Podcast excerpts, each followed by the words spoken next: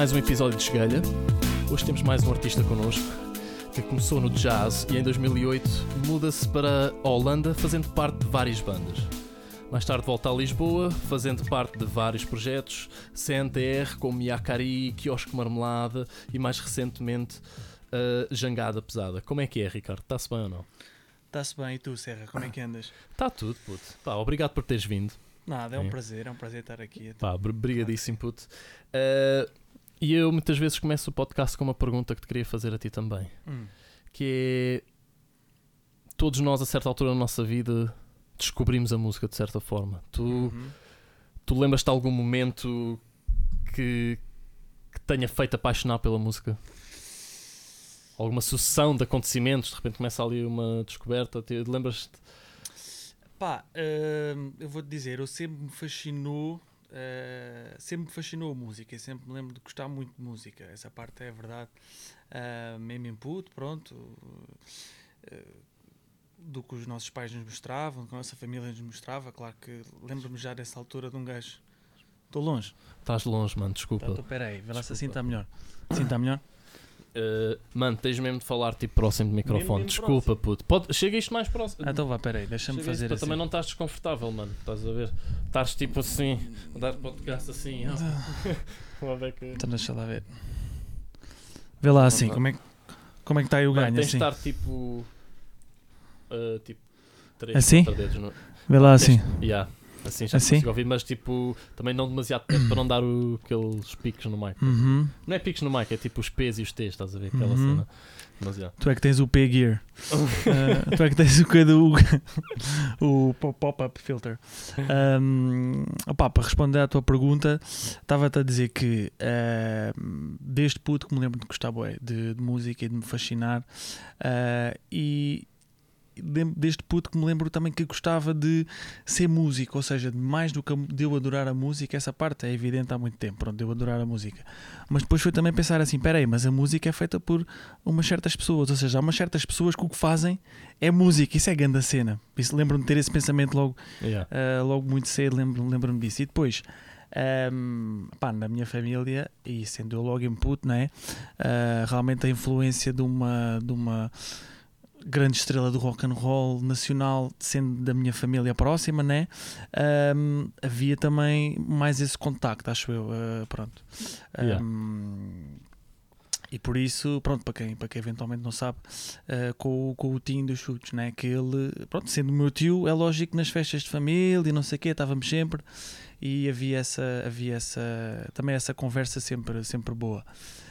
Ahm, Eu acho que se a gente for a ver o meu início, imagina, eu lembro-me de ser, de ser puto e já de gostar muito, mas se calhar quando eu ah, achei, não, é isto, é, eu vou mesmo, vou mesmo investir nisto porque é uma coisa que eu não vale a pena estar com, pronto, estar com medo, estar com vergonha, não, vou agarrar isto.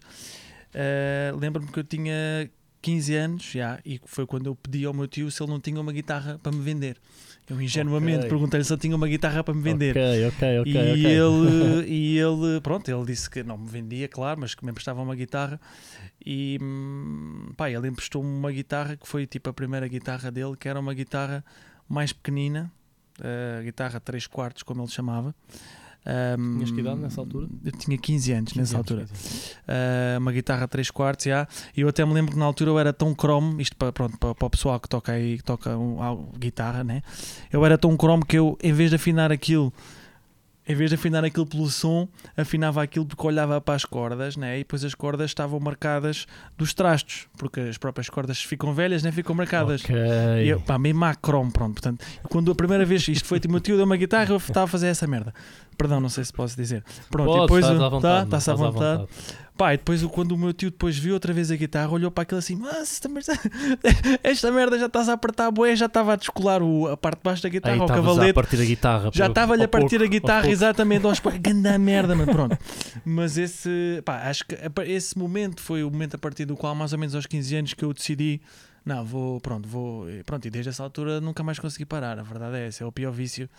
É o pior vício que um gajo, pá, está sempre a tocar, está sempre a pensar em melodias, está sempre com ideias, está sempre, pronto, a cabeça está sempre assim nisso. Hum, pronto. Mano, e agora tiraste umas palavras da boca porque eu te ia perguntar quem, como é que começaste a tocar guitarra, estás a ver como é que isso apareceu na tua vida, mas em vez disso gostava de perguntar então qual foi aquele artista ou um grupo assim de artistas que tu tenhas visto que te fez pensar, ok, eu quero, eu quero tocar guitarra, estás a ver? Porque pá, todos, todos nós, acho eu, quando começamos a tocar um instrumento, temos assim um grupo de artistas, se calhar, que, que nos toca daquela forma que nos faz pensar, yeah, mano, vou tocar esta merda. Olha, já, yeah, vou-te dizer, vou-te dizer assim, os meus. ah, vê lá só se eu não estou já muito longe, é porque esta merda continua aqui a cair uma beca, se calhar. Espera aí, deixa-me pôr mais assim, se calhar. é Mas com problemas técnicos, pedimos um desculpa. pequeno problema de, de suporte. Deixa cá ver se assim o gajo. Já gosto. Tripés com quebra de tensão. Estamos Ah, temos que lhes dar sal, a ver se isto vai ao sítio. Estava-te a dizer, ahm, pá, um conjunto, como é lógico, né? Mas ah, acho que tem a ver também com as influências, claro, que, pronto, quando um gajo tem quando é puto, que no meu caso estava-te a falar do meu tio, obviamente, portanto, do rock, dos chutes, claro, essa parte muito exposta a isso. Mas também, ah, em minha casa, também, pronto, os meus pais ouviam muita música. Eu lembro-me do, do meu pai, sobretudo, ah, ouvíamos um leque muito diverso. Ouvíamos Pá, ouvíamos Frank Sinatra, muito, ouvíamos artistas de Big Band, o Lou Rawls também, e depois também ouvimos muita música brasileira, eh, claro, Tom Jobim, Elis Regina, Chico Buarque, Chico Buarque ouvia boé, por isso é que até hoje é dos meus ídolos, Ahm, mas também Sérgio Godinho, mas também Beatles, mas também Pink Floyd, pronto. E acho que realmente o que puxou por mim foi ahm, pronto, bandas que na altura já eram velhas, né? Ah, porque eu lembro-me de ter 15 anos, mais ou menos nessa fase, e eu curti bué ah, os Doors, um, curti bem os Pink Floyd uh, já nessa altura. Para além, pronto, também curti bem os Offspring, também curti bem os Guano Apes, também curti a Lenny Kravitz uh, nessa altura. Pronto, havia Yeah, várias yeah, coisas. Só yeah, que yeah. eu, eu apercebi-me que eu gostando mu- muito de, de- de bandas atuais, que na altura eram atuais, né? mas as bandas velhas, se calhar, pronto, porque eu era exposto a isso, mas também porque eu sentia que aquilo tinha ali um, um punch um bocado diferente e pronto, eh, eu gostava bastante. Uh, se calhar o artista, se eu tivesse que escolher um que me inspirou para tocar guitarra, pronto, é só um dos maiores guitarristas, na minha opinião, de todos os tempos, o Jimmy Page. Pronto, Yeah. porque o Jimmy Yeah. Page, pá, foi, foi a cena, eu lembro-me perfeitamente de assim que eu peguei na guitarra e assim que eu comecei a perceber como é que aquilo funcionava, né? A malha logo que eu quis sacar e que eu passei um monte de tempo para fazer aquilo bem, que é, não, é, não é fácil, que é o Black Dog. Ah, estás a ver qual é que é? ambicioso, mano. Fui, fui, fui. Só, que- só que aquilo fascinava-me logo porque, pá, a maneira como aquilo, como aquela melodia está. Logo essa maneira, depois aquilo, como aquilo volta, parece que não vai bater no sítio e depois tu tens, tens o, o, o, o Bonham, né? A- a- a- parece que vai falhar no tempo da bateria, mas depois não falha. O Bonham E aquilo- é o que eu mais- E aquilo vai de uma é maneira, esquece, esquece. Aquela música, se calhar foi o que eu pensei assim: não, vou tocar guitarra. Pronto, porque eu já gostava de música, já tinha experimentado piano e não sei o quê. Experimentado, pronto. Toda a Yeah. gente tem um piano e que experimenta tocar não sei o quê. Mas o piano, digamos assim, nos instrumentos que estão mais eh, à mão, né? Mas o piano, eu, embora hoje tenha uma opinião, uma beca diferente, mas na altura eu achei que o piano não tinha assim muita dinâmica, que ele não, não respondia tanto. E a guitarra tinha, pronto, era mais. eh, ehm, era mais sensível aos meus movimentos, ou era, respondia melhor, estás a ver?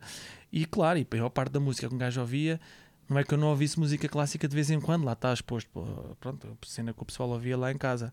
Mas a guitarra é que, pronto, era aquele punch eh, que eu realmente sentia muito. Pronto, portanto, para Yeah. a cena tocar guitarra, eh, se calhar se tivesse de escolher um, yeah, pronto, é. E quando, e quando é que essa vertente mais jazz entra aí na tua vida? Foi, foste, foste mesmo estudar ou foi algo que simplesmente fizeste autodidata? Hum, opa, foi, foi uma mistura, também foi um bocadinho de sorte, acho eu, porque imagina, ahm, também nessa altura, se calhar mais com 16, 17, ah, continuando a gostar de rock, ah, mas eu comecei, também quando um gajo começa a aprender mais a tocar guitarra, eu já gostava muito de, de música brasileira, MPB eh, e, e bossa nova mesmo.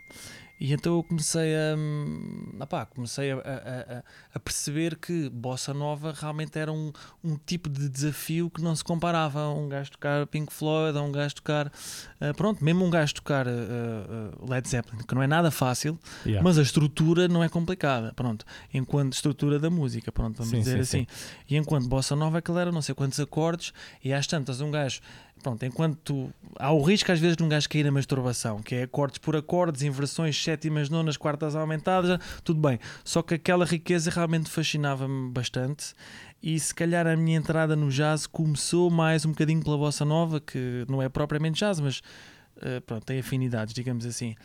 Ahm, a cena do jazz mesmo foi uma cena de sorte, como estava-te a dizer, porque ahm, yeah, quando eu estava no 12, com 17, onde eu já estava pronto, já estava mais a, a tocar um bocadinho mais guitarra, não sei o quê, ahm, abriu, por sorte, uma escola de jazz que entretanto já fechou, só durou tipo 5 anos ou uma coisa assim, mas abriu uma escola de jazz bué fixe, mais ou menos ao pé da minha casa, que aquilo era, onde é que ele funcionava no pavilhão ginódesportivo do Alto do Moinho, ok, isto é só, só, para pessoal Yeah. de- só para pessoal da zona, mas pronto, pá, funcionava no pavilhão do Alto do Moinho, que era onde um gajo também ia lá jogar handball, na verdade, era lá, estava lá com eu, pronto.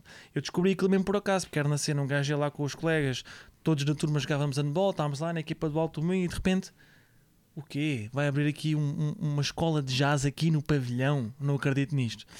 Ahm, pá, portanto foi um bocado de sorte porque a minha mentalidade era um bocado deixa-me aprender, ver o que é que eles me ensinam. eh, pronto, e depois também não tive lá muito tempo. Vou dizer, na escola de jazz estive lá, nem sequer foi um ano, que aquilo abriu em abril. e Depois eu, em julho acabou o ano e eu já não fui lá, mais lá, estás a ver? Pronto. Mas, mas, eh, mas a, a minha entrada no jazz, eu já gostava antes, mas essa parte foi se calhar onde eu me- pronto, me- tive mais em contacto com, assim com a coisa. Ok, ok, está-se bem. E olha, uma. E porquê que saíste? Isso é uma pergunta agora que estavas a dizer isso. Porquê que saíste? Porquê é que saí? Uh, porque eu cheguei a uma conclusão que era. uh, pronto, eu estava lá, imagina. uh, teoria musical, uh, continuo sem saber muito, pronto, sei um bocadito. Mano, eu, eu sei ainda menos, mano. Eu sou zero, teoria musical zero. Não, mas- a mas é vê, inexistente. Mas a teoria musical é, é tudo bem, tem, tem- logicamente que tem o seu mérito e logicamente que os músicos estudam, tipo, certo? Mas a, mas a teoria é, é, uma, é uma ferramenta, se tu quiseres, Sem dúvida, que sem não, dúvida. que, não, que não, que não, quer dizer, não substitui nunca a coisa do sentimento. Eu sei que é um, é um clichê, mas é verdade, meu, porque o que interessa é o sentimento que os músicos põem na- na, faixa que estou a gravar e depois o sentimento que isso provoca nas pessoas. Mano, feeling epá, é tudo, mano, porque podes ter a técnica toda, o que tu quiseres, podes ter a, podes ter a teoria toda, certo, mas vês, pá, pronto, vês se uma pessoa estava a tocar aquilo com feeling que se estava a sentir ou se não. Mano, isso nada substitui, é insubstituível, pronto. Hum, agora, porque é que eu sei? Imagina, Yeah. a parte da teoria musical, ok, eu, eu percebi que já tinha percebido um bocadinho, podia estudar mais, tudo bem, mas eu fui para lá aprender guitarra, técnica de guitarra. Ok, ok, ok. Ah, pronto, e tive um professor de jazz, como é que é? O José Soares, era o nome dele, não sei o que é feito dele, nunca mais procurei, mas pronto.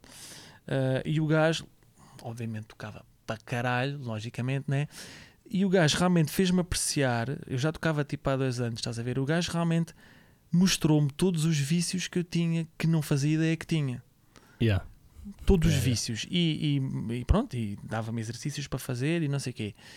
Ahm, e pronto, e pautas para ler, mas a pauta para ler, eh, pronto, quanto mais tu praticares, mais tu mais rápido és capaz de ler. Eu sou capaz de ler uma pauta, sou, demora um bocado, mas, mas, mas um, pronto, um gajo ainda consegue ler, ah, desde que não seja muito complicado. Mas imagina, ah, eu apercebi-me foi a partir do momento onde eu tenha, ah, onde eu sei as coisas que tenho que prestar atenção do meu instrumento, da guitarra, estás a ver? Yeah. Uh, a partir daí é prática. Ora, se é prática, eu posso ir praticar para casa. Não, pronto, não me levem a mal, Yeah. mas pronto. eu na altura foi mais ou menos esse o meu pensamento. Depois também um gajo foi no ano em que entrei para a faculdade, pronto, mas curiosamente, apesar de um gajo ser o ano que um gajo entra para a faculdade e pode podia, digamos, perder-me assim da música ou assim, pelo contrário, porque eu, foi nesses anos que eu vinha para casa sempre tocar, tipo fazer, fazer escalas, fazer exercícios, não sei o quê, porque isso, pá, isso é fundamental, meu, para tu, para tu ficares Yeah, com yeah, uma yeah. certa bagagem. Pá, depois é o feeling é que reina, certo? Mas há, na minha opinião, claro, há- acho que vale a pena uma pessoa investir um bocadinho de, pronto, até para ficares ágil na tua mão e não sei o quê, na tua, pronto. Mas para te responder, pá, porque eu achei que a partir dali era eu que tinha de aprender. E não ia estar a dar, pronto, não é por mal, mas não ia estar mais a dar dinheiro aos gajos porque A partir dali é hustle. Hustle estás a ver, cada a partir dali, melhor. pronto, a partir dali, eh, pelo menos em termos da guitarra, foi isso que eu achei, pronto. Ahm, depois, mais tarde, já, mais tarde, isso já foi tipo.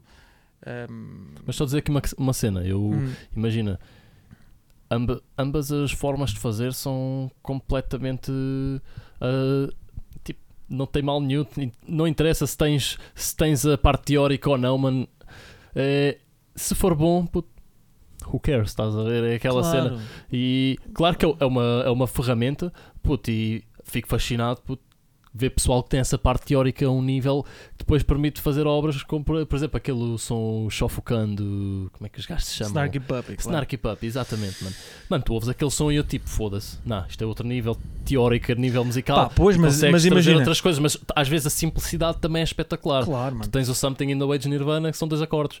Ah, claro, mano. E mais, é- ma- mano, pois é, tens, mas é. lá está, mas vais, ou quando vamos a pegar em Nirvana, mas Nirvana, o Kurt era um fã da Tropicalia. Logo aí o gajo já tinha se disposto e de vez em quando ia buscar harmonias, eh, pronto, um bocadinho para lá do, só do punk, eh, do Grandes, yeah. Yeah, quer dizer, yeah. para lá do Grandes quando foi ele, entre aspas, que também inventou o Grandes, né? Pronto, sem aspas ou com aspas, como quiserem. Ahm, pronto, mas imagina, ahm, sendo, sendo de verdade isso, pronto, mas podes pensar ainda mais simples do que isso, podes pensar no Zeca Afonso, uma carreira inteira de músicas com dois acordes, mas nem sequer era quatro, era dois. Exato. Ah, mas não interessa, não interessa. Mas ah, pronto, estava-te a dizer, ahm, pá, essa foi tipo, digamos, a minha primeira parte da formação, estás a ver? Ahm, nessa altura eu estava interessado em tocar guitarra. Pronto. Yeah. E depois comecei a perceber que mais fixe do que tocar guitarra era tocar guitarra e cantar. Porque aí era, pronto, tens mais um instrumento, em vez de tocares um, tocas dois, estás a ver? Pronto, Yeah. foi essa cena. E eu comecei, pronto, comecei a cantar e tal, não sei o quê, acompanhado à viola, e comecei a ver que passado três músicas ficava sem voz. E achei assim, bem, eu não devo estar a fazer isto como deve ser. e Pois. pronto, e pois. depois, eh, e depois fui, pronto, fui, fui para uma escola de música, já foi um par de anos mais tarde, já foi eh, pai, deixa cá ver, 2004, pai, 2004, é, quando eu tinha pai uns 20, eh, que fui para uma escola eh, de música, onde também tinha lá uma cena de canto, e que, que chamada O Lugar da Música, yeah, é o nome da escola, e tive lá duas professoras, uma que era um bocado nhonhó, sem ofensa, mas pronto, era um bocado nhonhó, era só da música clássica, e depois tive outra... Pedimos desculpa, senhora professora. Pedimos desculpa, mas eu também não sei o nome, acho que ela também não se vai sentir ofendida. Mas pronto, pá, não que ela não soubesse, mas realmente não era o que eu estava à procura. Pronto, era um bocado lírica, digamos assim. Pronto. Yeah. E depois, no ano seguinte, tive uma prof que eu adorei, mesmo que ficou, pronto, que eu adorei. E até me lembro de, na altura, hum, pronto, de, de eu até me sentir um bocadinho. hum, eh, digamos, intimidade, porque as aulas de canto, pronto, eh, é uma situação onde tu estás numa sala só com uma pessoa e depois a pessoa está eh, pronto, está-te a corrigir os movimentos tipo, e pronto, mexe no pescoço, mexe na barriga eh, pronto, e naquela altura pronto, era uma professora mais velha mas eh, muito gira e eu também um puto de 20 anos, né? aquilo houve ali lembro-me das primeiras semanas aquilo ser assim um bocadinho também constrangedor nesse aspecto mais pronto, nesse aspecto mais, mais da interação mas depois, pá, isso rapidamente passou porque eu curtia mesmo boa dela e ela é, ela é mesmo super boa um, é- chama-se Raquel Alão, isso é que é o nome dela.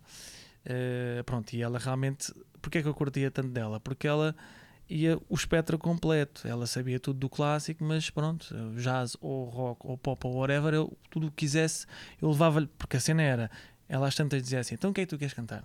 E um gajo, pá, eu lembro-me de levar-lhe o Desafinado, que é uma música pronto, dificílima de interpretar, pronto, possa nova e não sei o quê, mas também te vou dizer que uma hum, uma cena que uma cena uma canção depois que um gajo fez e que no final fizemos tipo o sarauzinho e não sei o quê, mas eu curti bué de fazer esse som que foi o, Alabama Song que tu eventualmente eh, pensas que é dos Doors estás a ver qual é que é? Uh, mais ou menos. É aquela que é assim Oh, show me the way to the next whiskey bar. Ok, ok, oh, ok. don't ask why. Pronto, essa música. hum, só que essa música é uma meretriz, ou seja, é uma dona de um bordel. A história dessa música é uma dona de um bordel que está a dizer Show me the way to the next whiskey bar. Pronto, uma vida de degredo. Depois ela, entretanto, fica bêbada a meio da canção, não sei o quê. E eu lembro-me bem de interpretar esse tema. E esse tema, isso também me lembro bué de abrir os meus horizontes, porque um gajo tinha de ir muito para lá do que é técnica e do que é vais cantar esta nota afinada. Não é isso. É, tu agora vais fazer de puta bêbada. Que é diferente. Estás a perceber? Foi bem fixe. Eu lembro-me lembro, eu lembro que isso, pronto, que isso abriu, lembro-me de abrir o meu horizonte um bocado na cena de ah, sim senhor, a técnica e vocal, claro, cantar afinado é indispensável. Yeah. Mas cantar afinado só não chega. Esquece, cantar afinado só não chega. Não, senão. Não. Yeah. Portanto, yeah, Mas essa do... Como é que ela disse agora? Vai ser uma puta bêbada. Épico, puto. Isso é daquelas frases épicas. Agora vais fazer de puta bêbada. Pronto, e eu, eu dei o meu melhor, já. Pronto, realmente. Vai ser, estás a ver quando for, quando for anunciar o teu podcast, vai, vai ser lá esta parte. Epá, e ela disse: agora vais ter de ser uma puta bêbada. Vai ser a, a É, frase foda-se. chave. Chifres. Estou a brincar. Não, mas foi brincando. mesmo, foi mesmo. Não, foi um marco. Para mim foi, é. E agora, uma cena, tu tiveste, hum, tiveste e tens a banda Yakari, Uhum. Uh, que é com o Buda e com o Jack E com o Jack e com o e Celeste. com o Celeste também. Exatamente. Uh, como é que tu conciliaste? Agora já acabas por passar mais tempo aqui em Portugal, certo? Certo. Como é que tu conseguiste conciliar uh, ali durante uns anos Yakari ta- estando a morar num país diferente? Pois isso, a parte não foi nada fácil e eu estou a olhar para ti e estou a sorrir e tu estás a sorrir de volta porque lá também és um imigrante e também percebes o dilema. Ahm, pá, começa logo pelo princípio que é a, minha decisão de ir para a Holanda, ah, pronto, quando fui, fui, fui, fazer, fui fazer Erasmus, ahm, digamos que ponderei muito e a coisa que me estava a puxar mais para ficar em Portugal hum, realmente era, era, era a banda. Curiosamente ou não curiosamente, cada um tem os seus, eh, Yeah. as suas escolhas e as suas preferências e as suas. eh, ah, pronto. Agora, hum, pá, houve uma primeira fase que eu tive na Holanda, mas que foram dois anos e meio. E nessa parte, essencialmente, o, o- o- houve uma versão zero do Yakari. Pronto. E entretanto, foi quando eu regressei da Holanda, 2000 e 2010, Yeah. que ah, pronto, que nessa altura conheci o Buda e que nessa altura realmente é que, pronto, acho eu que, que começou a haver Yakari tipo com um som parecido ao que, ao que, ao que tem hoje, né? Ahm, nessa altura eu eh, fiquei em Portugal, portanto nesse período conheci o Buda, não sei o quê, só que fiquei em Portugal pouco tempo, fiquei só um ano. Ah, só que nesse ano realmente eh, deu para escrever músicas, deu para formar a banda e deu para gravar o disco. Foi a cena que, pronto, nós conseguimos realmente gravar esse primeiro registro, ah, o primeiro álbum em, eh, pronto, em, em, tipo três sessões para aí, tipo em maio eu ia para o, não, foi mais tarde, foi tipo eu ia para a Holanda em setembro e gravámos em agosto, foi tipo mesmo antes de eu ir que, que a gente gravou. Ahm, pronto, depois estando lá, pronto, é lógico que era mais difícil ah, fazer as coisas acontecer, mas também te vou dizer que hoje em dia epá, é tudo é muito mais Yeah. fácil do que antigamente, Sem ou dúvida, seja, dúvida. tu yeah. podes continuar a, vamos, vamos uma pessoa que é o quê? Quer dar concertos, quer ah, mas para isso podes continuar a mandar mails e podes continuar a, a whatever, mensagens no Facebook ou whatever, não é? E, e agora, claro que depois eh, eh, os concertos em si exigia mais logística, claro. Por isso é que eh, eu eh, nessa altura houve várias vezes que era mesmo vida de rockstar. Tipo, ok, temos o concerto eh, na sexta-feira e eu vinha sexta-feira de manhã Yeah. da Holanda e pronto, tínhamos o concerto sexta-feira, depois tínhamos outro sábado, depois eu voltava. Portanto, isso aconteceu. é claro, obviamente que eu não tinha a verba para fazer isso todas as semanas, não é? Mas, Yeah. mas ainda aconteceu um par de vezes porque pá, nós eh, continuamos realmente a, pronto, a, a manter isso e a, e a querer isso. Pronto. Ah, depois houve ali uma fase, para te ser sincero, portanto, ahm, eu voltei para a Holanda em 2011. Depois, entretanto, nessa altura a banda éramos três, que era mais o, mais o Buda e mais o Sebastião Santos, que é o meu primo, que eu entretanto não sei eh, se vais entrevistar amanhã, eventualmente, não sei. Acho Não que sei. amanhã. Acho. Não. Pronto, ok. Não, não, Eh, não, mas isto, no, isto no, no mundo do Spotify pode não ser amanhã. Claro, no mundo do Spotify, mas não Até porque isto só vai sair semanalmente, portanto, já, não é amanhã de certeza. Não, não é o presente e o passado. Mistura-se tudo. É uma linha, uma linha é contínua. relativo. tudo. Ahm, pronto, mas entretanto, nessa altura, depois o Sebastião, meu primo, ah, quis sair, pronto, quis sair Já agora é desconjuntivito. dos conjuntivite, exatamente. Ah, quis sair, pronto, tudo bem. E nessa altura, bom, estando à distância e estando sem baterista, a coisa estava mais complicada. Ali em 2000 e 2013 estava mais complicada. Se eu lembro-me perfeitamente, o que virou, lembro perfeitamente, foi um telefonema com o Buda, claro que nós estávamos quase a ahm, declarar o nosso amor pela música e achar assim, não, porra, vamos fazer isto acontecer, bora aí, mano, vamos arranjar se tivemos um bocado desmotivados, mas depois aí, ok, vamos, vamos fazer isto acontecer e, e pronto. E nessa altura arranjamos o baterista, que também está emigrado nas terras de Sua Majestade, o Hugo. Uh, eh, o Hugo, ok. eh, pronto, que, que a quem eh, eu e o Buda, a ideia do Buda, dedicámos depois uma canção. Eh, pronto, uma canção de amor ao imigrante, entre aspas, mas eh, em versão rap. Yeah, yeah. tipo o sonho de menino, mas rap. Sonho de menino, mas rap. Olha, outra frase que. Isto se fosse por partes, como o maluco beleza do Rui Una, já aqui. Já dava para cortar, já dava para cortar. Ahm, Puto, eu adoro quando essas frases aparecem nas conversas. Adoro, puto. Adoro. Te- te- É- mas é, tem de ser, é, pronto.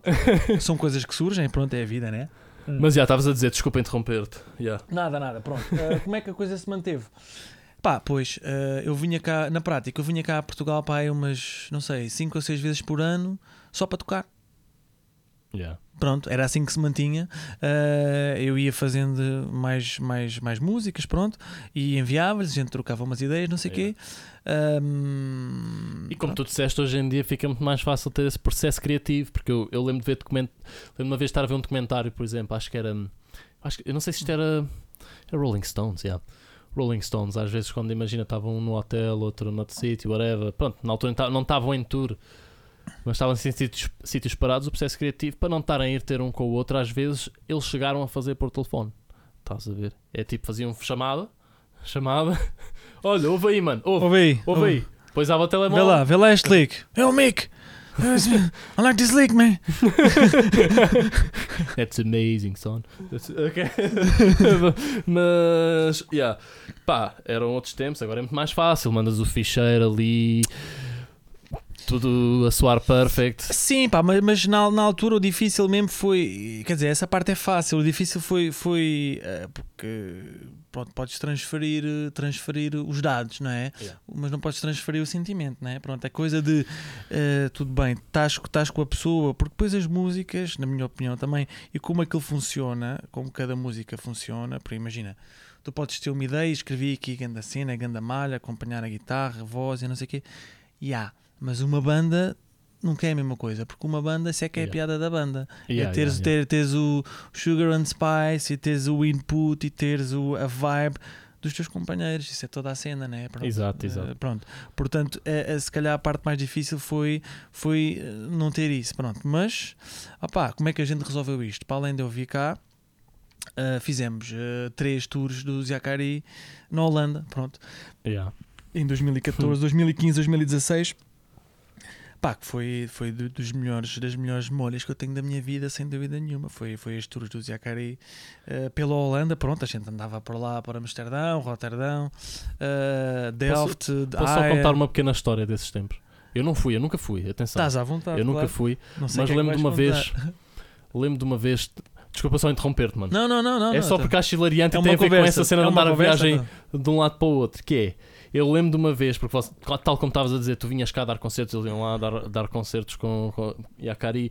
Mano, eu lembro de uma vez estar, eh, isto ainda foi lá nos Nirvana, pô. e lembro o, o Buda e o Jack tinham acabado de voltar da Holanda. Yeah. E eu estou a falar com o Buda, não sei o quê, de repente estamos a falar de cenas de guitarra e pedais. De repente eu trago, estamos a falar de guitarra e de repente eu trago o tema pedais. E ele. Ah! E tinha deixado os pedais todos na Holanda. Yeah. Isto aconteceu, não Yeah, aconteceu? yeah, yeah. É verdade, é verdade, é verdade, é verdade. Não eram todos, mas foi um trêmulo que ainda hoje está lá na minha casa. uh, um trêmulo da Boss e depois era um, acho que era um Coolcat o outro, já não sei. Um lembro que era um trêmulo da Boss e outro era um, acho que era um, um Fuzz Coolcat, acho eu que era isso, um roxo. Já, é verdade, é verdade. confirmo, confirmo. Histórias, é. Mas eu, mano, mas eu, esse momento para mim eu guardo com. Por isso é que de repente lembrei-me disso.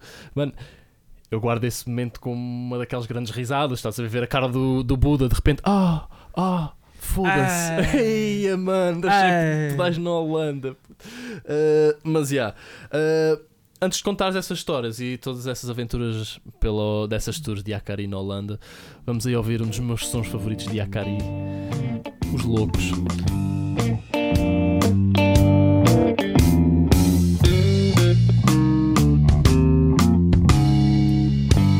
Pensar que podes andar sem ver onde pões os pés. Ficam molhados outros estados. Tu podes experimentar.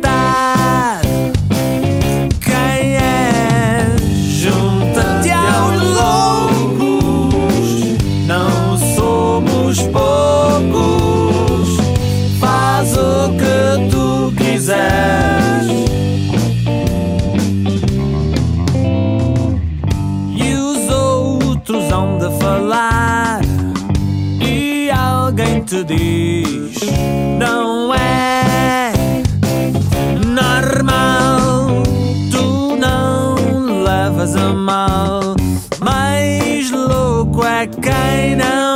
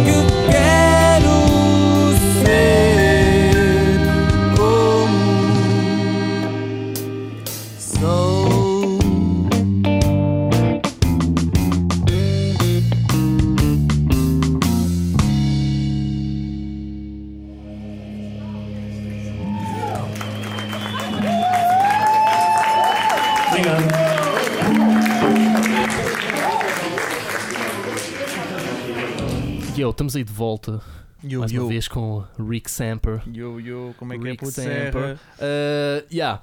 Estavas aí a falar das tuas aventuras pela Holanda. E disseste que foi dos momentos que guardas com melhor recordação essas tours pela Holanda. E queria que tu me falasses duas coisas: momentos que tu guardas com carinho que te tocaram lá dentro, nessa tour, e algo que acontece sempre inevitavelmente. Algum momento insólito ou estranho ou simplesmente divertido tenha feito rir e que ainda hoje penses tenha acontecido na tour, sei lá, algo de backstage, whatever, algo que tenha acontecido durante um concerto, seja o que for, mas que ainda hoje te rias, estás a ver? Portanto, algo sentimental e algo mais divertido.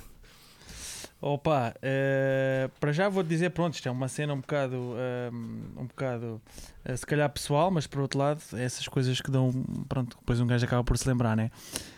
Lembro-me na primeira tour eh, que eles foram lá, ehm, pá, a, a situação eh, de, de nível de relacionamento pessoal, eh, eh, digamos, esburou-se nessa altura, estás a ver? Isso foi uma cena para mim que estava Uh, que estava pronto, que um gajo não estava bem, né? Pronto, porque estava estava assim numa numa numa fase uh, em que a parte da relação pessoal, e depois eu morava com a minha namorada, né? E também o Jacari estavam lá na mesma casa, né? Porque era, era uma turma, a gente não alugou um hotel, a gente ficou todos na minha casa, pronto, na nossa casa. E então é, é- portanto essa primeira teve essa, essa cena que foi um bocadinho uh, desse aspecto um bocadinho estranha, mas pronto, é that's life. Uh, mas Essas aquelas Por o- coisas que acontecem às Pá, vezes. que é que né? eu Pá, vou- é- yeah. Pronto, o que, é que, que é que eu vou dizer? Ahm, pá, agora, eh, cenas boas foram muitas, mano. Eh, Não, imagina. era isso que eu estava a referir. Quando disse algo sentimental, era até estava a referir algo tipo. Pode ser sentimental num lado bom, estás a ver? Claro, Estava claro. a dizer claro. sentimental, tipo, epá, vou- olha aquele concerto, mano. Ou tipo, epá, conhecemos este gajo às 3 da manhã que era web, tinha umas frases fortes, sei lá, umas histórias assim. Pá, Não, olha, eu curti bem, vou-te dizer. Eu lembro-me do primeiro concerto de todos que a gente deu na Holanda, que foi, foi inserido num, num festival de cinema, foi bem fixe, já. E, opá, e o ambiente, o ambiente era da bacana e ainda foi mais fixe porque nessa altura ah, a gente estava numa, numa espécie de transição ah, porque fo- a gente aproveitou a gente aproveitou o, a, a tour também um, ou o pessoal daqui do contentor aproveitou que também lá foram à Holanda para além, de, para além do Jacari foi mais gente pronto, Sim, eu lembro, Costa e pronto. mais um X de malta também. E foram. nessa altura também eh, eh, lembro-me do, do- desse primeiro concerto que eh, o Hugo estava na bateria, mas o Jack também estava lá e também veio tocar connosco também, não sei o que, foi, foi festarola. Ahm, pronto, agora também eh, da, da, da Holanda, o pessoal, eh, pronto, imagina, a gente vai para, vai para lá tocar, a maior parte das músicas um gajo canta em português, portanto, eu, pronto, o pessoal perceber a língua não percebe, mas, eh, mas fomos, é verdade, muito bem recebidos, o nosso estilo assim, a pescar o olho à bossa nova, a pescar o olho ao funk, e a pescar o olho Yeah. a, a bué de coisas, o pessoal, o pessoal curtiu bué. Ahm, E agora assim um momento insólito. Um momento insólito de estrada. olha, o momento Algo que insólito faça rir. Algo que Olha, tenha- momento insólito de estrada foi quando eu quase nos matei. Ah, Essa parte não foi nada fixe. Ma- mas se eu tu, tu, tu falas momento de estrada, é o que eu me lembro, porque foi, foi quando fomos dar o concerto. ah, esse, esse ano foi 2015 que a gente foi dar o concerto a Amsterdão, lá a um sítio que é o mesmo ao pé da estação central, Yeah. que é o Tzvaza Zaken, que acho eu que é a tradução, acho que é assuntos parvos, acho eu, Tzvaza Zaken, se não estou enganado, eh, em holandês. Eh, pá, pronto, e ah, esse teve logo uma cena bem fixe, esse gig, porque eh, nós éramos para receber 50 paus, mas a banda anterior não veio, portanto recebemos o nosso e o E deles. Essa parte foi fixe, já. Eh, mas lembro-me também que, pronto, depois à volta, pá, íamos todos, que era eh, eu, mais o Jack, mais o Gordinho, mais o Celeste e mais o, no- o meu amigo, eh, que estava, pronto, mais ou menos de roadie, não é bem roadie, mas estava sempre Sim. connosco a ajudar e tal, Eh, e mais o equipamento todo, bateria, amps, guitarras, baixo, tudo, os cinco no carro. Ah, epá, e à volta eu, eu um- pronto, vou na autoestrada e vejo uma cena na estrada que a minha cabeça achou que aquilo era uma cena sólida, estás a ver? Que não era. Yeah. Mas eu dei só assim uma guinada, trum trum. Pá, e foi mesmo aquela cena com o carro bamba, estás a ver? Tipo, Yeah, e, e vinha bué pesado e não sei o quê. Mano, foi uma cena, essa cena foi mesmo uma. Yeah, foi, foi um susto que um gajo apanhou aí. Foda-se. um gajo apanhou aí mesmo valente, mano. Ahm, yeah, essa, essa foi, foi um susto que um gajo apanhou. Pá, pronto. Também, se calhar, da Holanda dizer-te uma cena. Porque a gente fez cenas bem diversas lá. E um sítio onde fomos trocar, bem improvável, completamente improvável, foi uma galeria de vinhos. Uma galeria de arte e vinhos. Ok. E nós, nós gerida por um casal homossexual com uma cachorrinha linda que lá estava. Não, isso foi a grande cena. Ah, e aí, pronto, também, também fomos, fomos bem, bem, bem, recebidos. já. Ahm, Estavas a falar pessoal que um gajo conheceu e ah, pá, nós, nós conhecemos lá ah, um, um maluco que era, o- que era o Fritz, um gajo todo furado mesmo, todo, todo, Fritz? todo- o nome dele é Fritz e ele é frito. Na altura era mais frito, agora já está, pronto, já deixou um bocado as cenas mais pesadas. Ah, pronto, e, e- um gajo conheceu lá, pronto, e o costume, depois ficámos lá até às 4 da manhã. Holandês. Eh, o, gajo não era, não era, quer dizer, era É holandês, que eu conheço que um Fritz alemão lá em Manchester. Era, era muito. Ah, era muita era coincidência. fosse- fosse era muita coincidência. Não, não, este, não, este gajo é holandês, mas o gajo, pá, ele é, é tipo holandês do Suriname. É holandês, mas é Holandês holandês do Suriname. Yeah, porque o Suriname Ah, pois, faz sentido. Oh, yeah, ok. Ex-colónia. é ex-colónia, exatamente. Ok, é, yeah, isso, faz é isso que eu quero dizer, holandês do Suriname, tipo, ex-colónia. Ok, ok. Uh, yeah, tu estavas a dizer que a certa altura conheceste o Buda. Como é que isso aconteceu? Como é que vocês se conheceram? Foi tipo. em algum concerto? Que é que- Ah, não, ah, não foi assim que a história foi. Porque é por causa do Buda que acaba por por- acabas por conhecer Contentor Records, certo? Exatamente, é, atra- exatamente, é através do, através do Buda, mas no fundo, no fundo, no fundo, ah, há aqui uma figura omnipresente e omniausente, porque ele também nunca cá está, que é o, que é o seu nome Luís Pedro Seródio Martins, ah, mais conhecido por LM ou só Martins, ah, que é o primo do Costa.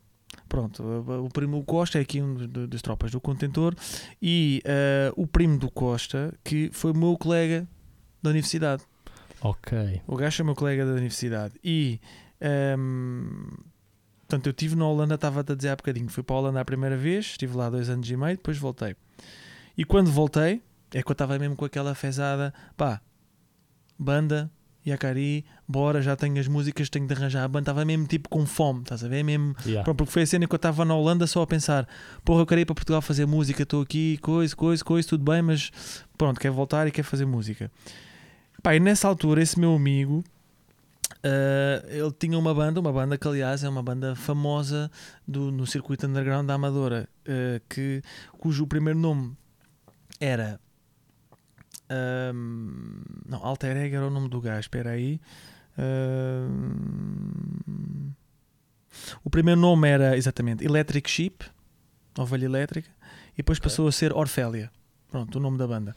Ok, yeah. Que foi, pá, foi uma banda razoavelmente conhecida no mundo underground da Amadora dos anos, não sei, eh, talvez eh, até eh, 2005, 2010, por aí, por essa altura. Pronto. E os gajos, eh, na altura, tinham sido apurados para o Festival Termómetro. E o vocalista. É o do Alvin, né? é do Alvin. O do Alvin. E o, e o, e o vocalista estava na Áustria. E estava e ia ficar na Áustria. E Ok. portanto o meu amigo ah, diz-me: Olha, não queres. ah, pronto, temos aqui esta cena, não queres ir fazer esse gig connosco, não sei o quê. Ainda por cima, ah, ah, esta final era no Porto, no plano B, no Porto. Yeah. E, e foi assim, pronto, foi assim que, que ele chamou-me para essa banda. E nessa banda estava lá o Buda. Pronto, estava lá o Buda. Não só, estava lá o Buda, estava, lá o Hugo. Yeah. Também o Hugo estava a dizer que depois também foi baterista de Jacari. Ah, e estava lá mais o Shrek. E estava lá mais um gajo, ah, um gajo que é locutor na Radar, que é o Tiago Castro. Pelo menos era, já não sei se ainda é. Mas o gajo, muitos anos que ele fez um programa na Radar. Ahm, pronto, imagina. Ah, pá, nessa altura eu conheci o Buda e nessa altura eu estava à procura de estava à procura de pessoas para para fazer pronto para fazer o Ziacari para fazer uma banda Yeah. e embora o Buda nessa banda tivesse a tocar guitarra eh, sobretudo guitarra e também teclas mas mais guitarra eh, eu pensei logo não mano este gajo Eu vou roubar este gajo, entre aspas. Eh, porque, não, porque, pá, era, pronto, não, eh, porque realmente o, o, o Buda, o João, né, tem uma, não só uma musicalidade incrível, mas uma, uma personalidade eh, e um... mais um- incrível ainda. mais incrível ainda, né? Yeah. Pronto, é, é que a cena é essa, pronto, e isso, isso é logo transparente, um gajo topa logo isso, pronto. E pá, e para além disso também houve logo muita afinidade, pronto, da nossa, da nossa, nossa relação, vamos dizer assim, pronto. Ahm, pronto, demos logo super bem e, eu fiquei logo a achar que, porra, este gajo era mesmo, pronto, fiquei ah, E depois ter capacidade para fazer tudo aquilo, né? tudo, O- tudo, tudo, tudo, pronto. É baixa, guitarra, é teclas, é o que for. Exatamente. É... E depois foi. Pronto, eu estava na altura mais à procura. e Eu até fui falar com ele, embora eu nunca tivesse visto a tocar baixo. Mas eu disse ao gajo, logo, "Ah, se- pronto, estávamos à procura de um baixista. Na altura só estava mais o meu primo, só tinha guitarra e bateria na altura. Yeah. Ahm, pronto, e foi nesse. Foi, pronto, esse foi o primeiro concerto. Foi para esse concerto que só houve um, que eu só, pronto, só atuei com os Orfel uma vez, foi só essa única vez. Mas no seguimento disso, pronto, é que eu, é que eu ah, ah, comecei a tocar com, com o João, pronto. E, e pronto, e, e a partir daí, pronto, depois ah, existiu a fundação da Contento Records e tal e tal, mas, ah, mas a nossa, ah, a nossa relação vem daí, portanto, vem de 2011. Eu até me lembro que, epá, ah, ah, o dia que eu. Não foi tipo o dia que eu conheci, mas foi tipo no segundo ensaio, no terceiro ensaio, já não sei. Foi o aniversário dele, que foi os 20 anos dele. Lembro, lembro que essa cena foi Do Buda? do Buda, yeah, portanto Ok. foi em 2011, lembro-me lembro bem dessa cena. yeah. Um, pá, pá, portanto, a minha ligação aqui ao, ao contentor um, veio através do Buda. E eu estava a dizer há bocadinho aquilo meio jeito de piada do, do, do omnipresente e omniausente do Luís Pedro. Pronto, Uh, pronto, Luís Pedro é um gajo, um, pronto, assim, um bocadinho mais velho do que, a, digamos, a média assim, de idades do Yeah, pessoal yeah. aqui do contentor. E é da minha idade também, aliás, o gajo até é um ano mais velho que eu, mas pronto. Uh, só que o gajo, na altura, realmente uh, tinha um papel não só agregador, mas também de mecenas. Ou seja, há muito do material que tu vês aqui hoje, ainda hoje, que foi uh, patrocinado pelo Luís Sim, Martins. Só que foi mesmo uma cena dele. Pá, o que ele queria, pronto, porque ele tinha, tinha, tinha. uh, tinha possibilidade, pronto, ou seja, ele queria era fazer música e queria que os amigos estivessem à vontade. Por isso é que ele é, é carinhosamente entre nós apelidado do padrinho, porque ele não só nos juntou, mas também literalmente apadrinhou numa fase mais, mais inicial, pronto, antes de ser, pronto, antes de, antes de haver este, este, este grande chapéu de chuva, para meter aqui a expressão inglesa do Umbrella, uh, da Contento Records, não é? Já, pronto, uh, uh, era um grupo de pessoas, de um grupo de amigos que tocava e, e realmente ele teve esse papel, pronto, entretanto, foi à sua vida, desapareceu, uh, pronto, Nunca, nunca, conheci. nunca mais, estás a ver, nunca, Nunca, conheci. Eu já paro com vocês aqui há, Estás a ver, há anos. Pronto, exatamente. exatamente. Pá, o gajo vem em 2000 e... Mas o Amorim, o Amorim, lembro do Amorim falar disso. O Yeah. Amorim, yeah. Mas nunca cheguei a conhecer. Pronto. O gajo, pá, acho que foi em 2012, não sei, 2012, 2013 que ele... Pronto, que a coisa que, que ele foi a vida dele, pronto, entretanto foi para a Espanha, não sei o quê, não sei o que mais, pronto. Mas, a mas a ligação, pronto, eh, eh, veio daí. Foi esse aí o ponto de, o ponto de, de ligação da cena. Ok, faz sentido. Olha, agora uma cena que eu normalmente pergunto sempre Hum. eh, ao pessoal que cá vem, sendo isto um podcast Uhum. de música underground, se tens aí uma sugestão para o pessoal ouvir. Hum. Olha, por acaso tenho, tenho uma sugestão aí. Hum, é, é de uma banda, o que eu, o que eu trago é uma banda hum, de Brighton, portanto, eh, inglesa. UK, mais uma coisa de UK, achei que se calhar ias apreciar. Uma banda chamada Chunk. Hum, hum, que eh, eu conheço até pronto, é underground eh, e como é que a gente conhece o underground dado que eu não vivo lá na Inglaterra e não vou aos gigs assim à toa pronto, conheço por causa de um, do amigo meu baterista português hum, mas que vive, eh, vive lá em Inglaterra, vive em Brighton. O gajo estava lá a fazer. eh, pá, o gajo estava lá a fazer um curso que eu não me pergunto o nome, mas eu sei que incluía música e incluía produção musical. E o gajo é, pronto, é um baterista pá, incrível. O gajo é mesmo Ok, pronto, e ok. super disciplinado. O gajo é uma cena, eh, pronto, é realmente um gajo mesmo do caralho. E pronto, e foi ele que mostrou esta banda, que entretanto os gajos estavam também já um bocado lançados no início deste ano, mas como a gente sabe, eh, pronto. Tudo fodeu, né? Tudo, tudo com o caralhinho. Pois, estou um bocadinho tudo com o caralhinho, portanto, pronto. Mas o gajo mostrou-me, pá, eh, o gajo mostrou-me esta cena e pronto, este, este, este meu amigo é um gajo que eu conheço do jazz, realmente, só que é jazz, mas muito, muito versátil. Portanto, o som dos Chunk, ehm, se calhar tem um bocadinho do que estávamos aqui a referir há bocado, de referências tipo Snarky Puppy, eventualmente Yeah, yeah. mas ao mesmo tempo tem eh, pronto tem é, é diverso tem várias várias mudanças ok será jazz fusion se calhar jazz e pop fusion se calhar é um, é um- de uma Ok. lista uma lista de palavras que se descreve Talvez melhor definam o que talvez descreva música melhor o que transmite. aquilo pronto que aquilo é Ahm, pronto e Tens algum som específico? ah, tenho tenho aqui ah, tenho aqui um som Ahm, vamos depois a gente corta esta parte Serra peraí, deixa-me ver porque eu não sei o nome do som Não, isto vai ficar. Vai ficar tudo, olha, pronto, vai Talvez ficar fique, tudo. mano. Quem sabe? Eu lembro que é que o, como é que se chama? Acho que é Brink o som. Estou a brincar. Acho que é Brink. Deixa-me aqui checar. Yeah. Portanto, o, o, o som que eu tenho aqui do, dos Chunk eh, é o Brink e tem o feat aqui do Lord Apex. Eh, pronto, e é realmente um, um, um som que eu curto e acho que eh, pronto, e acho que é underground o suficiente para se qualificar para o desgalha. Ok, então vamos aí pousar a agulha.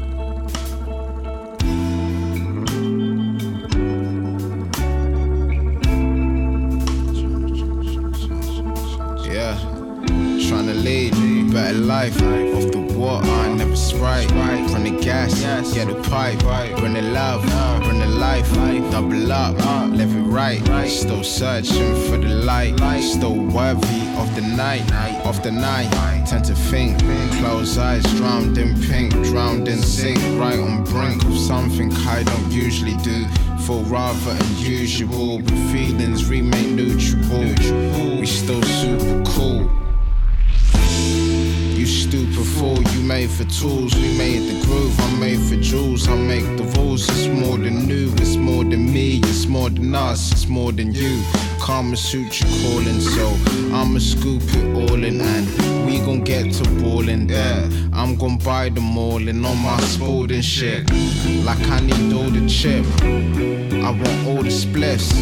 We know you more than fake. Got rid of all the hate. Hey, that's why we medicate.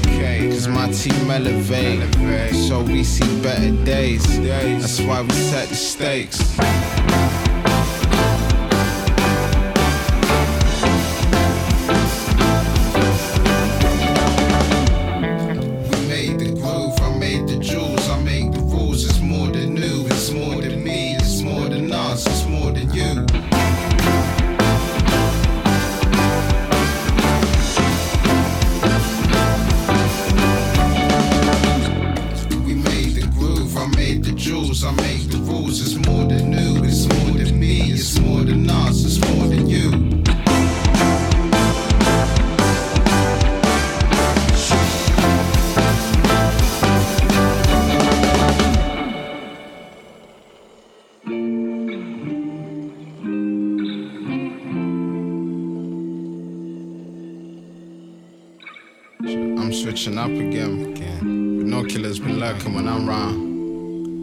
Spot again. Spot again. Equipment trying to make another sound. We getting drunk again. Drunk again. I text my girl like you my ride or die. Ride or die, babe. Don't give us up again. again. You know that I still love her when you're around. When you're around. I looked her up and down. I double back the down, cause show you round. I work the ninja shit. So one day we can take over the town. See, I copped a bigger bit. You smoke up all my shit when you around. With them poetic braids, them perfect ways, you know, to make me down. I'm working on myself, but mainly on my ins before my outs. Reminds me of myself, I tend to disappear when I am down. What's building on my shelf of memories that I ain't taking down. I lead the free world, so only reason I still keep a crown. When I am in my thoughts,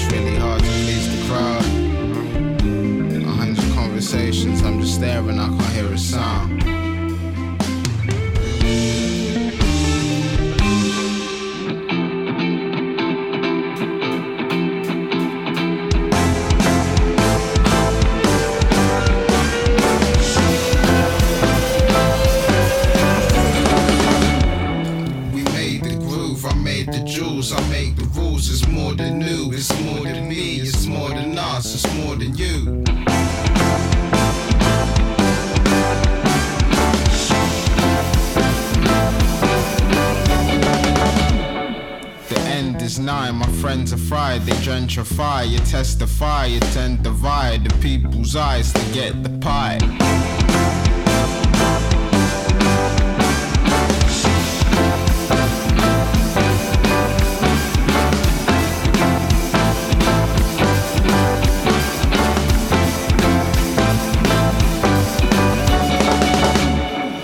Estamos aí de volta. Olá. Ah, olá, sempre. Ah, queria falar de uma coisa aqui. Hum. Que eu até era para falar disto com o Buda e acabei por não falar. Foi. Que é Quiosque Marmelada. Yeah. Como é que isso aconteceu? E conta-me do derradeiro ensaio antes do concerto. Como é que foi esse mítico ensaio? Bem, eu não sei que história é que tu estás a pensar, mas eu ainda tenho uma história a seguir ao último ensaio. Mas pronto, vamos começar pelo princípio. Quiosque Marmelada eh, é uma banda que realmente dá um gozo bestial, dá um gozo fenomenal e eu gosto muito de. Pronto, é- é verdade que é uma banda que ensaiou umas 5 vezes ou 6 vezes e que já teve dois espetáculos. Ehm, começou logo em grande nas festas de Alvalade dos Santos. Ehm, é verdade. Ehm, e que é uma espécie de big band flamenco rock, para dizer assim, algumas Yeah. poucas palavras. E ehm, Vocês eram quantos? Sete? Não mais? Eram mais? Não. Sete, sete, sim, sete. Também tínhamos o puto André tocar guitarra clássica. Yeah. Rui nas, nas vocals. O em Rui nas vocals certo? é em castelhano, exatamente. O Buda, o Buda na guitarra e guitarra e maestro também na, na, na prática. Ah, o Jack na bateria. Ahm, Celeste nas percussões. Estava a dizer ah, André na guitarra clássica. Ah, tínhamos o Papi. Que nós estávamos a fazer força para que o Papi, a.k.a. Mr. Papes, ah, tocasse. Shout out, Mr. Papes, meu Papes. Ahm, estávamos a fazer, não é força, mas pronto, estávamos a, sim, a fazer força para o gajo, para o gajo tocar eh, eh, trombone, eh, porque basicamente ele é o único que toca trombone aqui eh, no, no contentor. Eh, e porque realmente a gente achou que uma big band flamenco rock, o trombone se ajustava, pronto, se ajustava. é. Mas na verdade o, o, o Papi, o Mr. Papes, eh, estava a tocar um misto de pandeireta e trombone. Muitas vezes era mais para a pandeireta. Mas pronto, mas para dizer, é um gozo, é um gozo do caralho essa banda, porque já somos muitos. E depois tocar com amigos é bom, tocar com muitos amigos ainda é melhor, pronto. E a cena também, eu acho pessoalmente, me deu um grande gozo porque eu estava no baixo. Pronto, e o baixo é um instrumento que, eh, que eu adoro tocar, atenção, eu sou o melhor guitarrista. Só que baixo é um instrumento que realmente dá um gozo, dá um gozo Sem diferente. dúvida, um sem gajo, dúvida. Aí concordo contigo. Pá, é, é outra coisa. Um gajo está tá, tá na banda e não é, não é, não é por. eh, Não é, não, é, não é só o baixo, mas o baixo, a gui- o baixo e a bateria, claro, a secção rítmica define muito do andamento, não é? E às tantas também, por ser, aquela, por ser aqueles, aqueles ritmos de flamenco, whatever, flamenco ou rock, eh, de estilo Los Delinquentes e por aí fora, canirro. E só, e só um pormenor, aliás, estamos a falar isto de guitarra e baixo, só um pormenor. Para, para qualquer pessoa que queira fazer música, etc. Acho que é um conselho que é sempre bom deixar a qualquer guitarrista, que é, se és guitarrista, vai também tocar numa banda baixo. Para pôr as coisas em perspectiva, estás a ver? Porque às vezes os, os guitarristas acabam por eh, ter Sim, invadir o espaço. cena. Sim, Yeah. por invadir o espaço e está sempre nos power chords. E e isso quê. acontece com quase toda a gente, isso aconteceu comigo. Sem dúvida, sem, sem dúvida, sem E dúvida. acho que é uma coisa que se deve aprender: é vai, vai, vai para uma banda de cá abaixo. Sim, sim, essa parte sem É, dúvida. É. Sem dúvida. Pá, mas imagina, nesta, nesta banda realmente, pronto, estava-te a dizer o gozo, ah, pá, pronto, por estar a tocar não, não só com amigos, mas com muitos amigos, sem dúvida. Ah, e depois, ah, bom, ah, com a guitarra do Buda, comigo no baixo e com o Jack, bom, nós os três já temos muita, muita já. experiência, pronto, e muita, muita Já cumplicidade. muitas vezes- Já tocámos muitas vezes, pronto, então temos muita cumplicidade e isso dava, pronto, dava assim uma, dava assim um- uma boa base. E depois, assim, o Roco, uh, Rui Queiroz, que é Roco, uh, uh, tem toda uma persona, ele quando começa a falar espanhol ele transforma-se, aquele, pronto, ele está contigo, uh, mas aquilo realmente quando baixa ali o espírito espanhol, quando ele muda o chip, fica, pronto, fica mais, uh, sem querer aqui entrar no estereotipo, mas fica assim um pouco mais eh, galante, se calhar é uma palavra que se pode utilizar neste contexto. Fica assim mais eh, com o peito um bocadinho maior e um bocadinho mais galante. Pronto, mas faz tudo parte do número e, realmente pá, foi tão bom ou tão mau que as pessoas no final do, do, do primeiro concerto do Quiosque Marmelada, as pessoas genuinamente pensavam que o nosso Roco era espanhol. Portanto, porque ele manteve todo, manteve todo o número Não há um boa noite. Um- não há um boa noite, não, não. Eu, eu, eu dizia boa noite de vez em quando. Eu fazia o contraponto, porque quem estava ao microfone era o Roco, o Roco, pronto, é a voz principal. Eu estava a fazer umas segundas vozes, o o Gordinho também Roco. fazia de vez em quando, e, eu, e era muitas vezes, pronto, foi uma galhofa também esse concerto, porque o Roco dirigia-se às pessoas em espanhol e depois eu traduzia. Para já não é preciso traduzir porque os portugueses entendem, primeiro. Ya. Segundo, eu traduzia mal. Só- Yeah. Pronto, hum, e pronto, e também pronto, o gozo também vem de, hum, de um gajo estar a tocar baixo, pronto, porque baixo lá está é outro tipo de dá toda a liberdade, tens, tens de estar concentrado, claro, hum, mas sentes, consegues, digamos, entrar na vibe de outra maneira, é uma cena que eu realmente, pronto, que eu gosto bastante, tocar baixo. Hum, e também, claro, pelas músicas, porque as músicas também são. ah, ah, era um estilo que a gente realmente não, não, não, não tinha feito aqui nada parecido. Yeah. Ah, e é um estilo que é muito divertido tocar e, e pronto, e ouvir também, mas, mas também tocar. Portanto, realmente ah, no quiosque, ah, pronto, eh, tinha essa componente. Uma- Agora, como é que Yeah. surgiu? Também era para essa pergunta, né? Como é que surgiu? Ahm, tanto quanto sei, ahm, o Roco tinha umas ideias, Yeah. ah, escrevia umas letras e tal, mas então ah, ah, precisava um bocado de ajuda para compor as músicas, para compor a estrutura e tal. E portanto foi, foi o, o Roco e o Buda. Ou mais, se calhar, o Buda que fez a estrutura e o Roco, o Roco fez as letras todas, isso é certo. Mas se calhar foi uma mistura entre eles. Ahm, quando eu sei que quando, quando nos apresentaram as canções, ah, a gente na altura, eu lembro-me que eu trabalhei numa, acho que era, já não me lembro se era os buitres ou se era as ranas. Acho que há duas canções, uma é os abutres, outra é as rãs.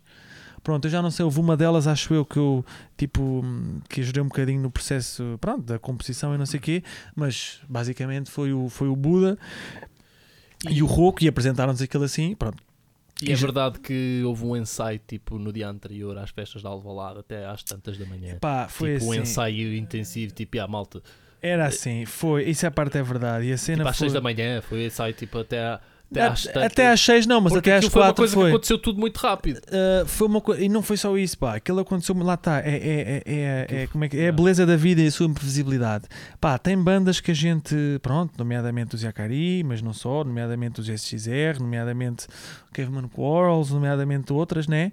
Que, um, pronto, que uma pessoa está, uh, manda mails e manda e tenta arranjar gigs e não sei o quê e não consegue.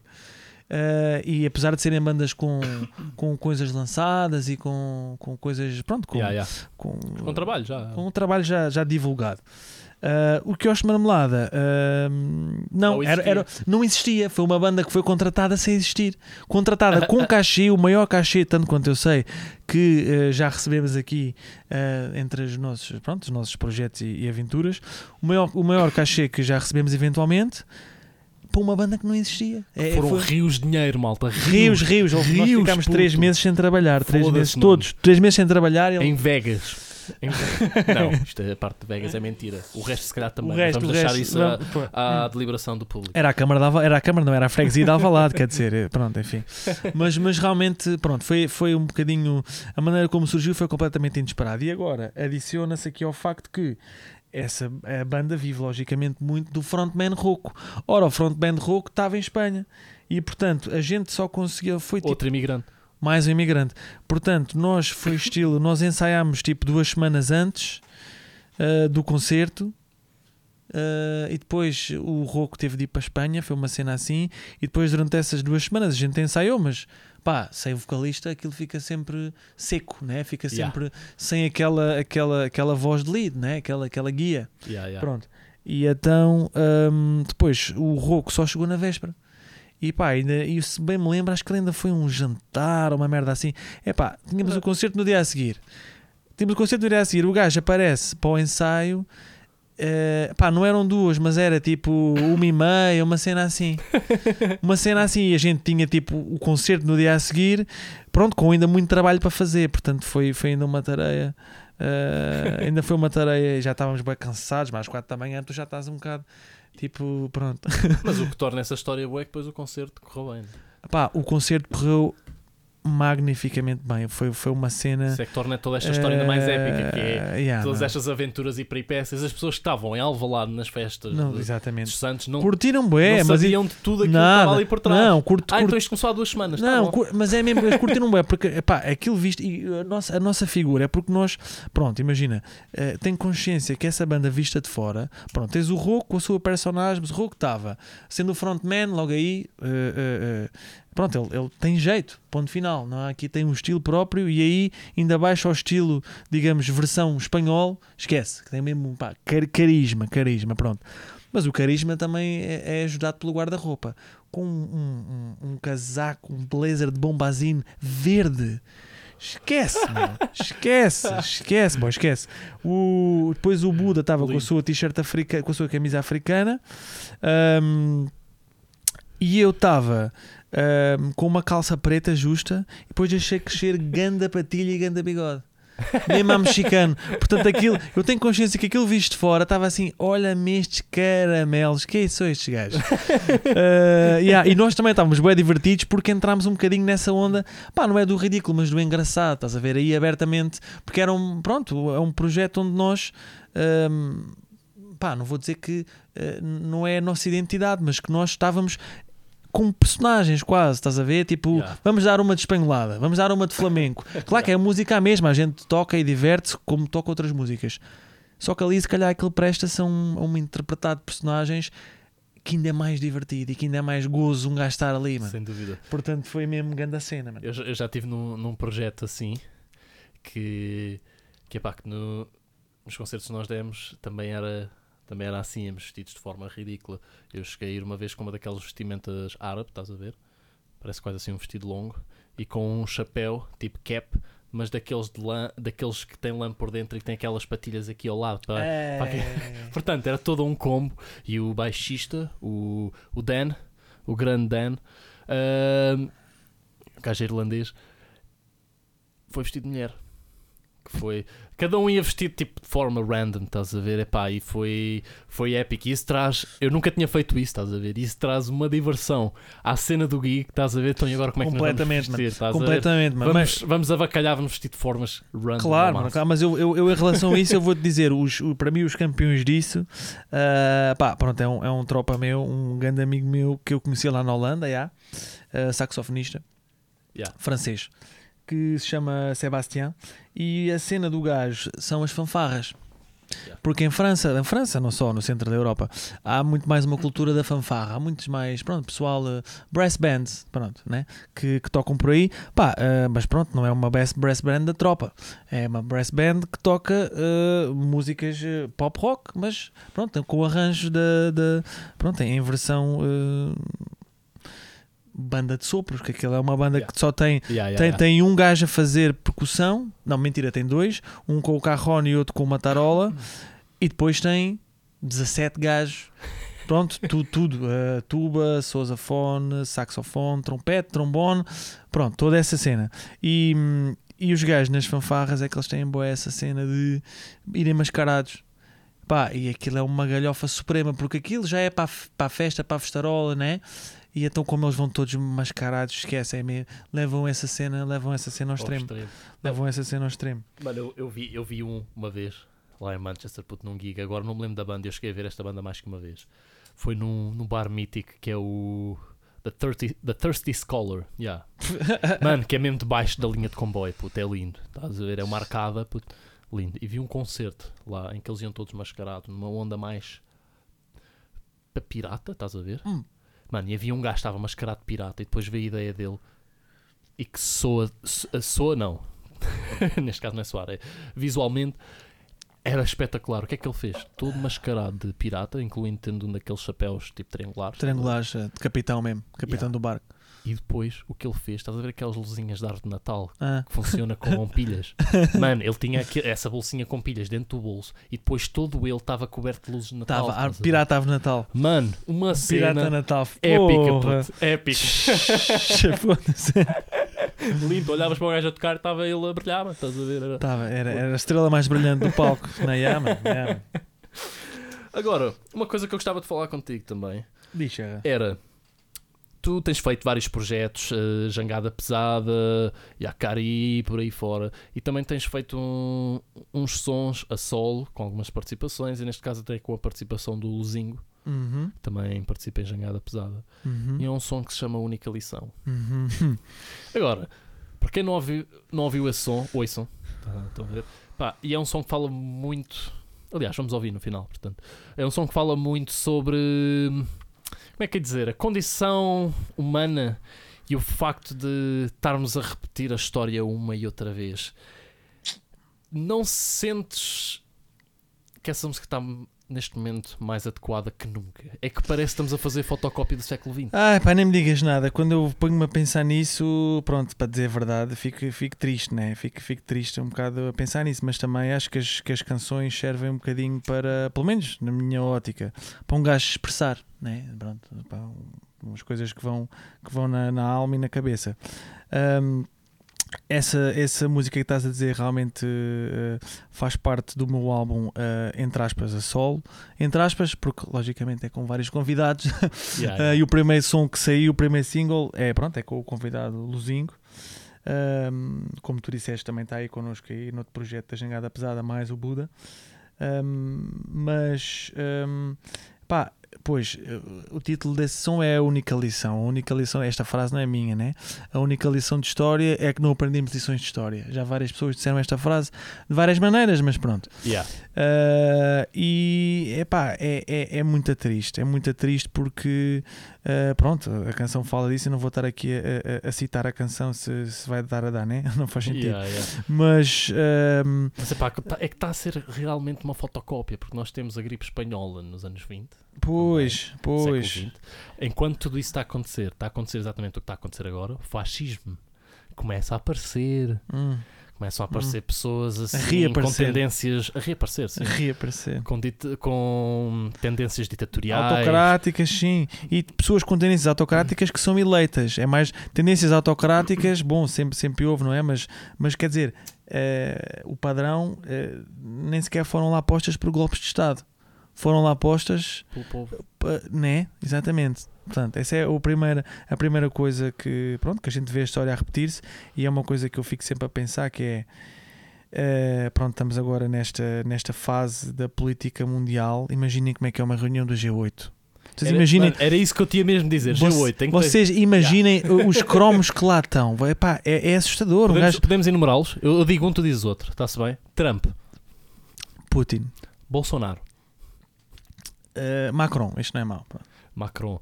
Pá, mas tens- ainda tens mais outros. Boris Johnson, Boris Johnson. Yeah, Boris Johnson. Se estiveres a ouvir isto, duvido teres de ouvir um podcast de música underground em português. Mas vai para o caralho, está bem? foda-se para o Carolinho. Eh, não, yeah, não, não sei se viste agora uma, uma coisa, eu vi hoje no público, mas não, não vi com muita atenção, passa a publicidade. Eh, acho que a União Europeia vai, vai instaurar um processo contra, os, contra, contra o Boris Johnson, nomeadamente.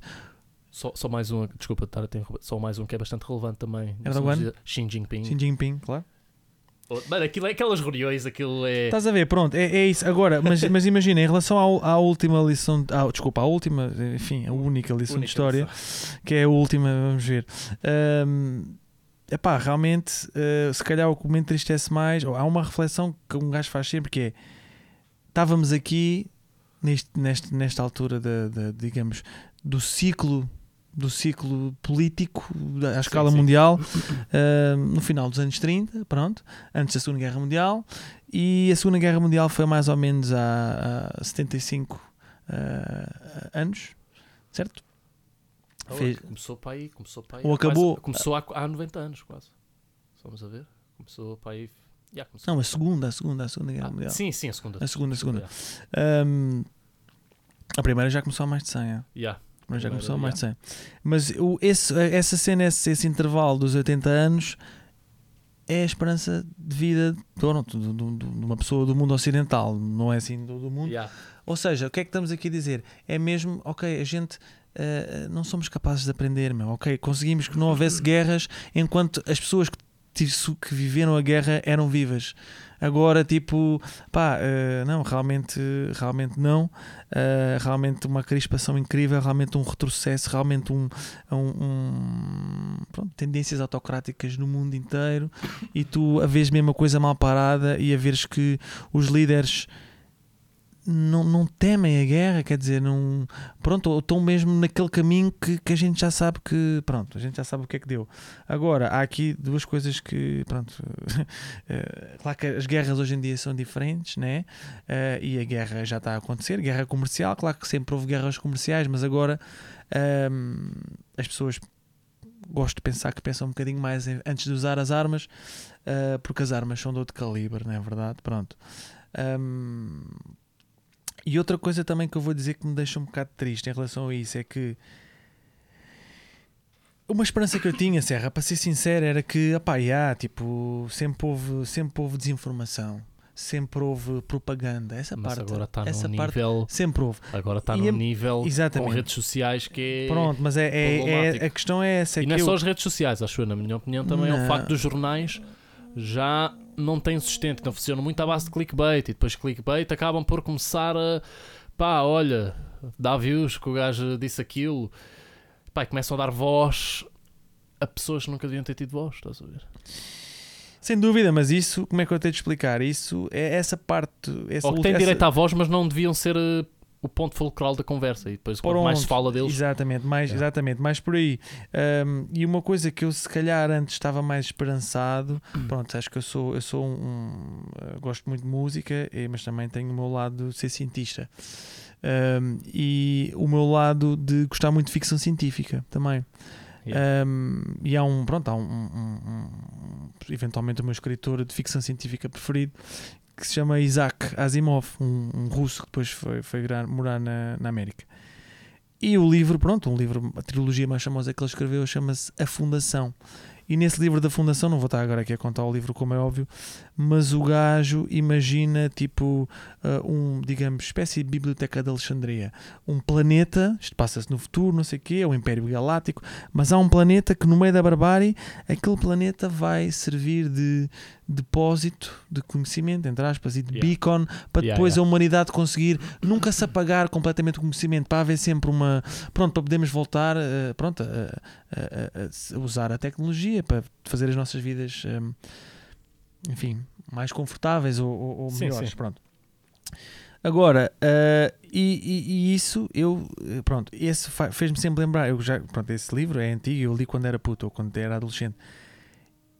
E a cena de existir eh, a Wikipédia, de existir coisas parecidas com a Wikipédia, mas o facto de existir a Wikipédia é uma coisa que eu acho que é genial, porque é Sem a dúvida. humanidade a tentar, a humanidade a tentar eh, compilar o seu conhecimento. Yeah. E está ali para todos, meu. Está ali para todos verem. E é mesmo um esforço coletivo que eu penso assim, pá, eh, quer dizer, é o que podemos, né? é uma coisa louvável, é uma coisa mesmo que eu Sim, admiro sim, e eu sim. pensar assim. é pá, pronto, pelo menos, ok, continuamos, continuamos, eh, continuamos eh, eh, com propaganda e continuamos assim assado, mas as pessoas têm acesso à informação, as pessoas, e para além, de, para além de- de- da internet, mas mais do que a internet, a ver a Wikipédia, a ver tantas outras coisas que a informação está lá, é só as pessoas procurarem, porque a questão é que antigamente, antigamente, não é há há de 50 anos, há 50 anos era controlado pelos mídia completamente, mas há, Mesmo há- assim, podia, desde que estivesse num país democrático, podias ir a uma bi- biblioteca, mas se calhar era mais difícil de encontrar todo esse Claro, todo esse todo, isso conhecimento. tudo, né? essas coisas todas. Só que o que é mesmo triste, mesmo, mesmo triste, Serra, é eu ficar a pensar: porra, meu, nós temos acesso a tudo. Qualquer pessoa que se quiser saber pode saber, mas não. Eh, o, o, eh, não. É só usado para manipular opiniões, é só usado para ehm, fazer, para valorizar coisas, de, coisas superficiais. Não se valoriza nada eh, o pensamento crítico, não se valoriza nada eh, política e isto é, é horrível porque assim é, é muito simples, não aprendemos os erros da história, vamos cometê-los outra vez Mano, e vamos no, entrar no buraco estamos outra no vez. verdadeiro, estamos no verdadeiro auge do culto da personalidade, né? O, o Instagram é, na sua maioria, a gran- o grande exemplo e o holy grail do cult of personality. Aquela cena, olha eu, olha eu, e olha eu, olha eu ali, e olha eu, olha eu. Exatamente. Instagram- E aqui ju- junta- junta-se várias coisas aqui. É, é, o culto da imagem, o culto da autoimagem, hum, claro, e da, da, da, da vaidade associada a isso. E eu eh, também fico a pensar que não é só. Não é, não é só, não é só Claro, por isso. claro, Mas os é- utilizadores, yeah. imagina, o pessoal que usa. a maioria. Claro. É, no, no- o pessoal que utiliza o Instagram não são só jovens, não, porque o Instagram hoje em dia, pronto, já tem, já tem, já tem, acho eu, uma base maior de gente a usar. Mas Não- longe de Facebook. Facebook. Lo- claro, Facebook, pronto, claro. Facebook, Mas yeah. imagina, mas isto para dizer o quê? As pessoas que depois utilizam o Instagram também são pessoas, hoje em dia, a maior parte delas, que já cresceram ou que já sempre tiveram habituados a essa realidade. Porque assim, eu tenho dificuldade a imaginar como é que seria se quando eu estava quando eu estava no nono ano ou no décimo ano na, na adolescência aqueles anos tão importantes em todos os aspectos que te formam de todas as maneiras não é Ah, as brincadeiras ah, as namoradas a escola as asneiras que um gajo faz Exato. esse- essas coisas todas agora imagina yeah. Imagina que para além da turma ah, havia sempre um mundo virtual onde também se estavam a passar várias coisas porque quer dizer, de certeza que existe um, um grupo do WhatsApp de todas as turmas, todas as tempo um ou dez, sei lá, o grupo dos rapazes, o grupo dos rapazes que jogam à bola. Dizer, mas imagina, nós ahm, crescemos sem isso e agora ah, apreciamos, a, apreciamos a, a utilidade, porque sem dúvida dá muito jeito, não é? Lógico. Mas hum, eventualmente soando aqui um bocado a, a- a- velho, velho, velho jarreta, velho do Restelo, mas a questão é que as pessoas, uh, muitas pessoas que usam o Instagram já cresceram dessa maneira, ou seja, uh, depois a própria uh, visão que eles têm uh, do mundo e da importância disso, né, da importância do mundo virtual, Yeah. uh, pois está, está enviesada, vamos dizer assim. Mas acho, acho que isso é um pouco relativo. Pronto, é mais uma vez é pesquisar informação e pensar por eles mesmos, mas por vezes as massas não, não praticam tanto isso. Mas imagina, eu quando o Facebook começa a ser, o Facebook começa a ser utilizado aqui na Tuga pela, assim, pela malta mais jovem, né? e eu estava no sétimo ano quando isso começa a acontecer. Eu ouvi falar do Facebook pela primeira vez no sétimo ano. Estás a ver? Yeah. E então já cresci uma beca com essa cena de redes sociais e estar ligado pela internet, o mítico MSN. Não sei se te lembras do mítico Messenger. Até, eu até me lembro do Mirk, tu não te lembras do Mirk? Não, isso já não é do. Pois, já não apanhei As essas. chat room, exatamente. Mas ainda apanhei um pouco. Apanhei um pouco de i5. Também, também. Wi-Fi. O também, mítico também, i5. também, também. Mas pronto, então olha, pá, acabamos assim numa onda mais positiva e menos dar que esta conversa é pesada, mas malta, tem de se falar as coisas. Se não falarmos, se a informação não passar, não, não se vai a lado nenhum, puto, e vamos basicamente repetir a história e como o Churchill disse uma vez. If you don't know history, you're doomed to repeat it. Ou seja, se não sabes história, estás condenado a repeti-la. Portanto, já, vamos ficar aí com a única lição do Rick Samper e do Luzingo. Obrigado, meu puto Serra. Prazer, hein? Um prazer. Vá, Até bem, próxima. mano. Tchau, tchau. Uma única lição de história. Fracos de espírito, não tem lugar a memória. Repetir os erros, procurando a glória até morrer. Redundar sem aprender. A única lição de história. Fracos de espírito, não tem lugar a memória. Repetir os erros, procurando a glória até morrer. Redundar sem aprender. Como humanos já contamos mais de mil gerações. Tantos povos foram novos, sendo repetições. Sempre a mesma narrativa, escrita pelos mais fortes, impingida aos que sobram para não sussurrar. Só para não sussurrar e para não variar. É dividir para reinar, o costume conquistar, iludir para conseguir dominar. Fácil convencer quem mal sabe ler nas entrelinhas do. A história foi reescrita, ajustada à medida, tudo para proteger as elites. A mentira repetida várias vezes até convencer. Lição chumbada, desculpas esfarrapadas, tipo cão comeu o TPC. Sem saber onde estivermos, estamos condenados aos mesmos erros cometer. Não dá para enganar toda a gente, todo o tempo esquece, ninguém é capaz. Mas se conseguires enganar a gente certa, o resto vai tudo atrás. Informação é poder e poder não existe se for partilhar. Pela desigualdade é beneficiar. Continuamos a reprovar. Uma única lição de história. Fracos de espírito, não tem lugar a memória. Repetir os erros, procurando a glória até morrer. Redundar sem aprender. A única lição de história. Fracos de espírito, não tem lugar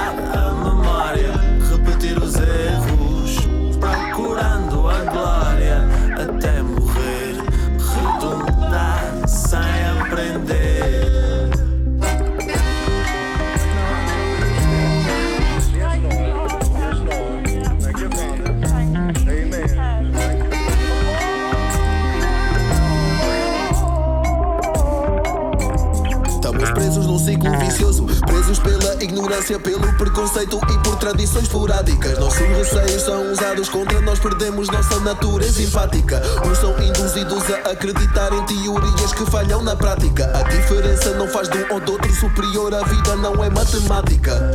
Querem nos dividir do nosso valor, retirar, subtrair. Querem da polícia resistir, consumir, pagar contas e repetir.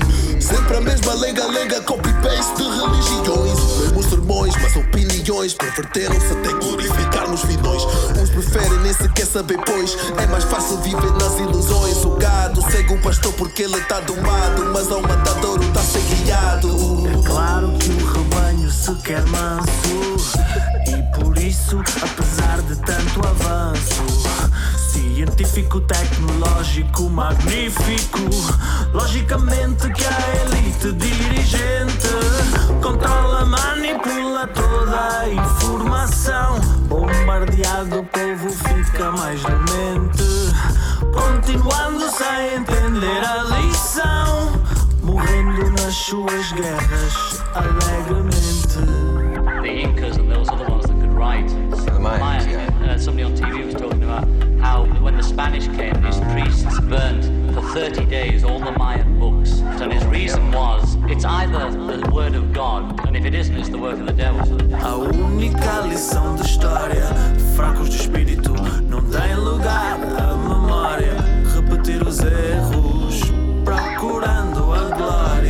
A